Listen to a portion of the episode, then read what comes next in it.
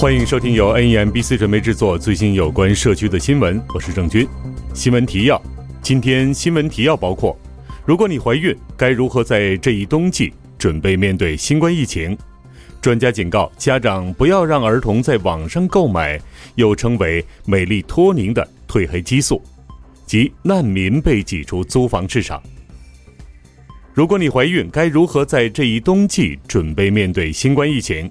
专家们对怀孕妇女如何在这一冬季面对新冠疫情做出了建议。大多数怀孕妇女都知道要接种疫苗对付流感及百日咳的建议。不过，新冠病毒相对较新，健康专家重复劝导那些从未经历过怀孕的妇女，因为他们未必注意到现在的建议及相关研究。打算怀孕的妇女，你并不需要推迟接种疫苗，或在接种疫苗后避免怀孕。已经怀孕的妇女接种疫苗要有特别的考虑。卫生及长者护理部建议，怀孕妇女要接种两剂新冠疫苗。对于那些免疫力受到压抑的人士，建议要接种第三剂新冠疫苗。专家警告家长不要让儿童在网上购买，又称为美丽托宁的褪黑激素。根据卫生专家的意见，使用褪黑激素协助儿童睡眠的个案正以几何级数增加。美利托宁是一种由脑部在入夜后制造的一种荷尔蒙激素，用以调整人体内的生物时钟。在澳大利亚，药物管理局 TGA 认可由医生处方给年龄在五十五岁以下及在两岁至十八岁患有自闭症谱系障碍儿童使用。不过，在美国，它被认可作为可食用补充剂使用，并且能给澳洲居民在网上购买。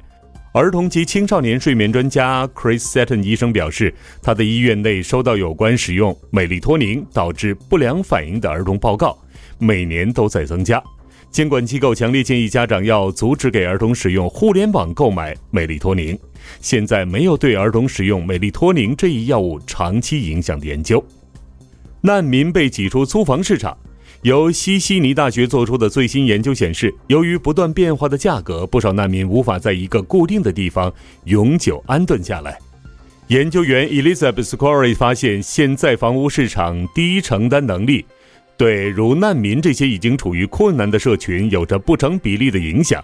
那些寻求政治庇护、临时保护签证的人士特别受到影响，因为他们不被允许工作。只能完全依赖由社会保障 Centrelink 的福利金过生活。最新的数据显示，房屋空置率已跌到历史新低，全国只有百分之一的物业可出租工人居住。租金在全国今年的第一季度平均每周上升了五十元。除了增加的费用外，寻求政治庇护的难民要解决语言及文化障碍，令他们更难找到一个永久的家。我是郑军，感谢您的收听。下次将为你带来更多的消息。保持新冠安全，新闻服务由 National Ethnic and Multicultural Broadcast Council 提供。